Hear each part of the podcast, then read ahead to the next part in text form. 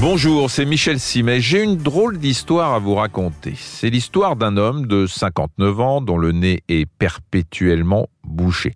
Quand il s'en échappe quelque chose, c'est un liquide purulent et il a depuis belle lurette basculé dans l'hyposmie, mot savant derrière lequel se cache tout simplement euh, la diminution, voire la perte de l'odorat. Deux ans à ce régime, le pauvre gars n'en peut plus. Il se résout donc à prendre rendez-vous chez le médecin qui lui prescrit un traitement classique, mais rien n'y fait. Un mois s'écoule, et avec lui quelques gouttes supplémentaires de liquide purulent, et on passe à des examens un peu plus approfondis. On s'aperçoit alors qu'il y a à l'intérieur de la narine une petite masse de 13 mm sur 6. Bon, à ce stade, difficile de dire de quoi il s'agit, puisque la petite masse en question est planquée sous un mucus nasal accumulé depuis Dieu sait quand. On sort donc les grands moyens, scanner, anesthésie générale, opération, extraction de la petite masse mystérieuse et la révélation au grand jour de la nature de la petite masse. Figurez-vous que c'était une dent.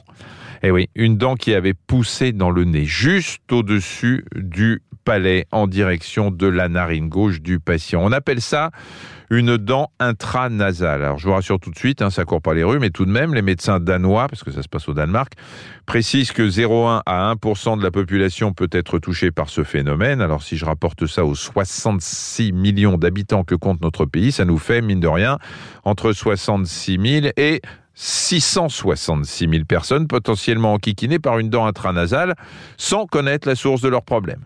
On ne connaît pas les causes de cette anomalie, mais on travaille sur quelques pistes. Cette poussée inversée d'une dent pourrait survenir à la suite d'un traumatisme ou d'une infection, qu'elle soit dentaire ou nasale.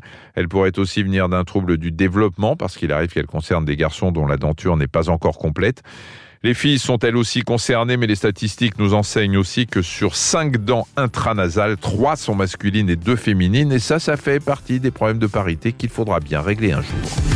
Merci d'avoir écouté cet épisode de Ça va beaucoup mieux. Si vous avez aimé, n'hésitez pas à en parler autour de vous et à nous mettre des étoiles.